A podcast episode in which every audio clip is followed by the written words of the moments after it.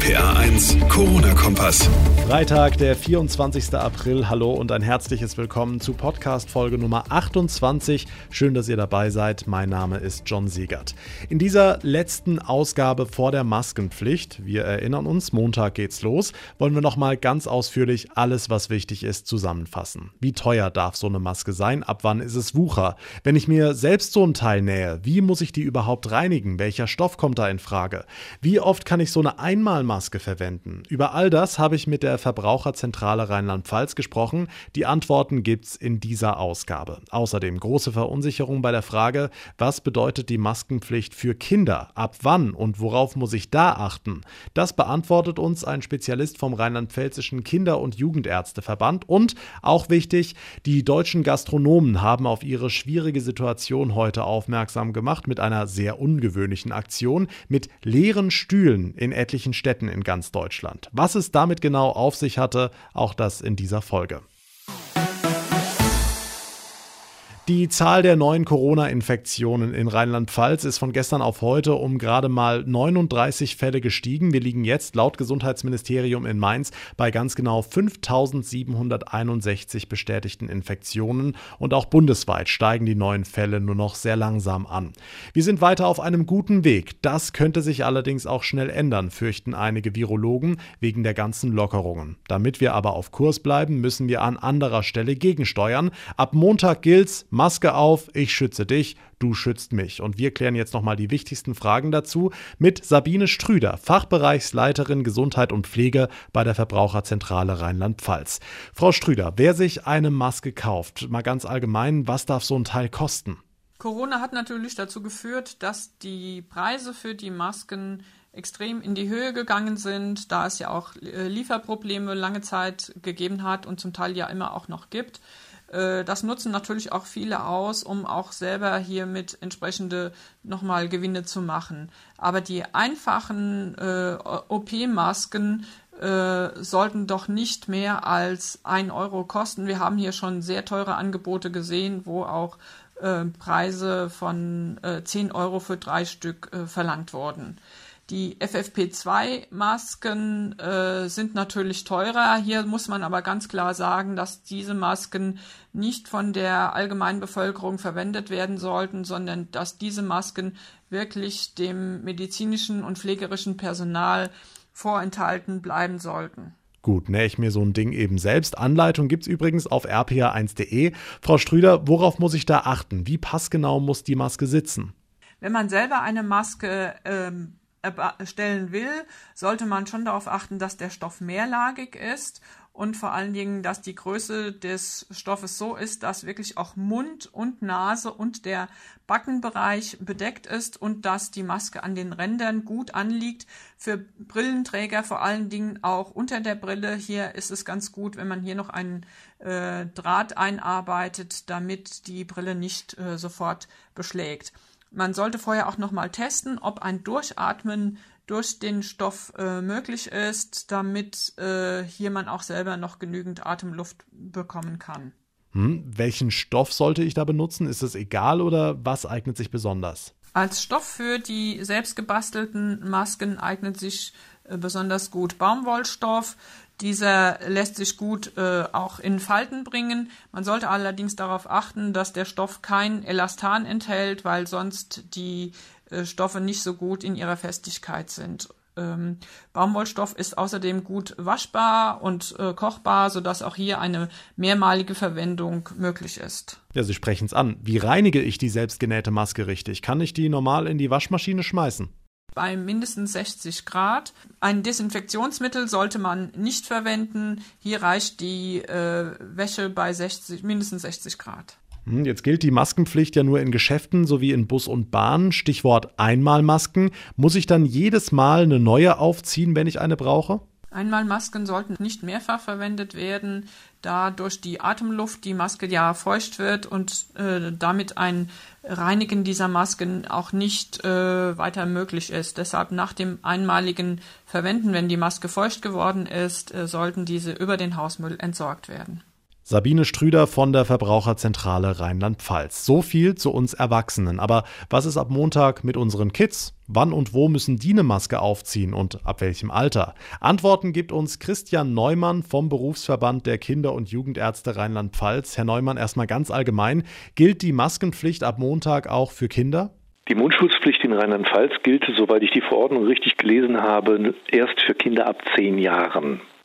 Das hat sicherlich den Hintergrund, dass Kinder unter zehn Jahren mit den Masken nicht vernünftig umgehen können, dass man sie vernünftig anleiten muss, wie man eine solche Maske trägt, wie man sich mit der Maske selbst schützt und wie man andere Mitmenschen mit dieser Maske schützt. Und es nützt nichts, wenn die Kinder diese Masken falsch tragen, weil sie nicht verstehen, wie sie angewendet werden sollen.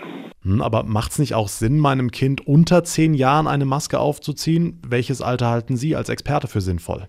Also ich persönlich denke, dass bei einer vernünftigen Einweisung Kinder auch schon sehr viel früher eine Maske tragen können.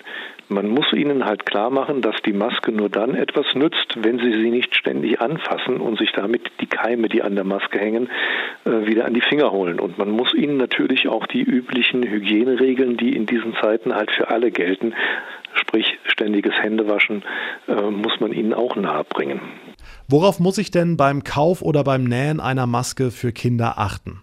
Also prinzipiell ist es so, wenn Sie eine medizinisch zugelassene Maske für Ihr Kind erwerben, dann ist diese Maske nach einer DIN-Norm gefertigt und ist auch nach einer DIN-Norm getestet worden und darf in Verkehr gebracht werden.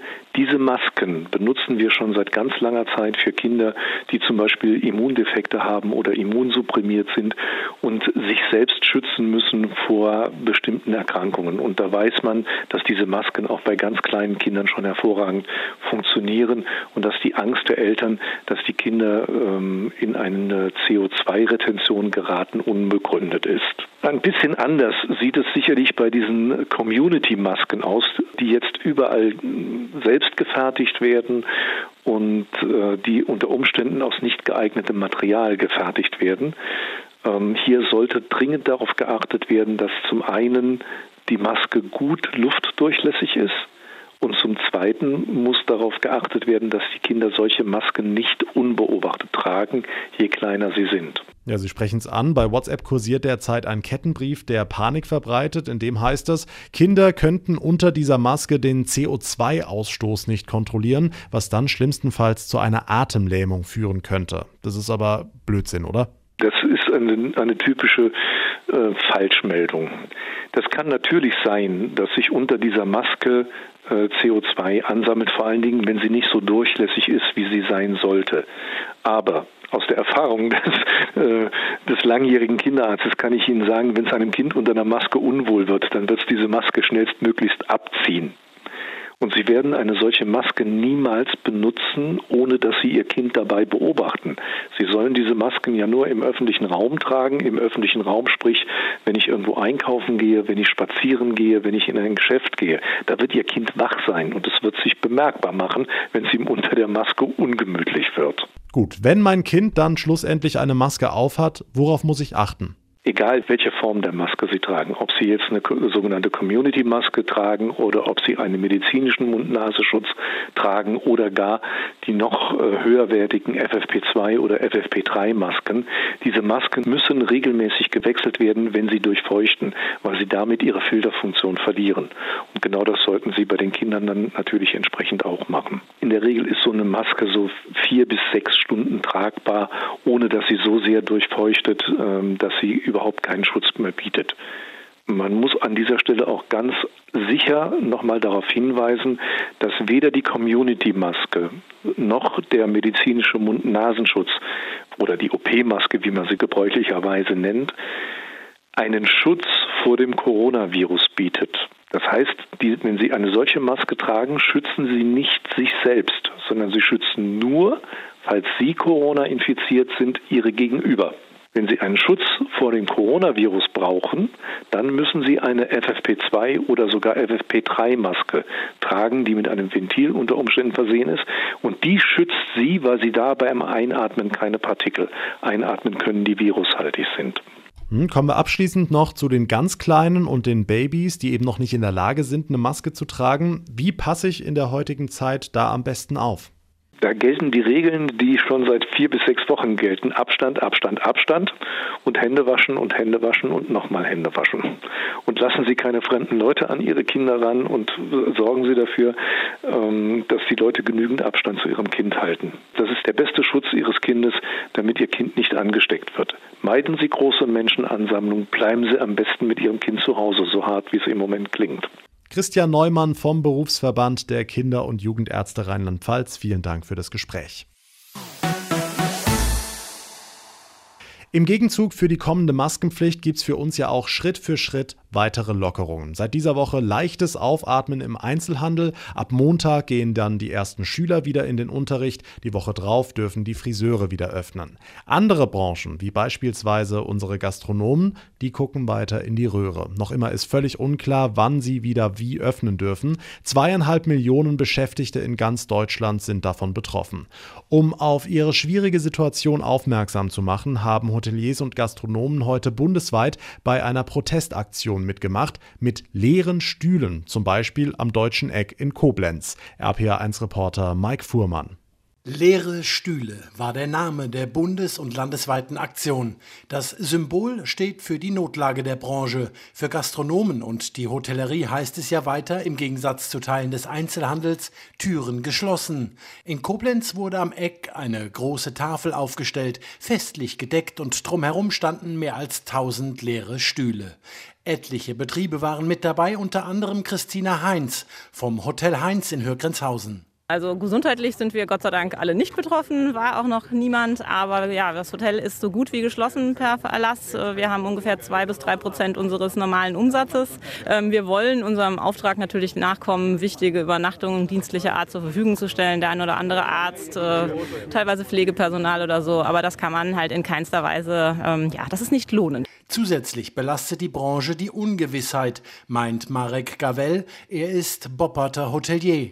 Wir müssen wissen, wie geht es weiter. Wir brauchen ein Datum, auch ein geordnetes Datum, ein schrittweises Datum, aber wir müssen wissen, wie es weitergeht. Warum bekommen andere Branchen das Signal, es geht weiter und unsere Branche wird vergessen? Unsere Branche fällt hinten runter. Wir brauchen eine Perspektive, wie das Kapital, was, wir, was jetzt verbrannt wurde, das Kapital, was wir am Finanzmarkt aufnehmen müssen, das müssen wir irgendwann zurückzahlen. Die Krise trifft auch nicht nur die Chefetage der Hotels und Gastronomiebetriebe.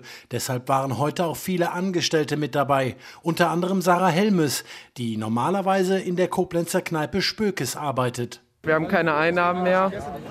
Mein Chef hat auch keine Einnahmen mehr. Es wäre halt schön, wenn äh, es nicht darauf hinausläuft, dass hier alle Kneipen, alle Restaurants irgendwie vorm Ausstehen müssen. Und noch schlimmer, wenn sie unter Umständen nie mehr öffnen werden. Hoffen wir, dass es nicht so weit kommt. Die Infos von Mike Fuhrmann. Ein weiteres Wochenende ohne Profifußball liegt vor uns und so allmählich werden die Vereine ungeduldig. Die Bitte der DFL, wir wollen wieder spielen und wir sorgen nach bestem Wissen und Gewissen dafür, dass das eine sichere Sache wird. Das wichtigste Argument der deutschen Fußballliga, das liebe Geld. Es geht um hunderte Millionen, die wegfallen würden, wenn die Saison abgebrochen wird. Und die Vereine argumentieren, Fußball ist für uns mehr als nur eine Nebensache. Wir sind ein Unternehmen. Die Fußballer gehen quasi ihrem Job nach, wie andere Arbeitnehmer in Deutschland auch. Tja, kann man so sehen, aber die Argumente der Gegenseite, die sind auch nicht schlecht. RPA1-Reporter Michel Setz.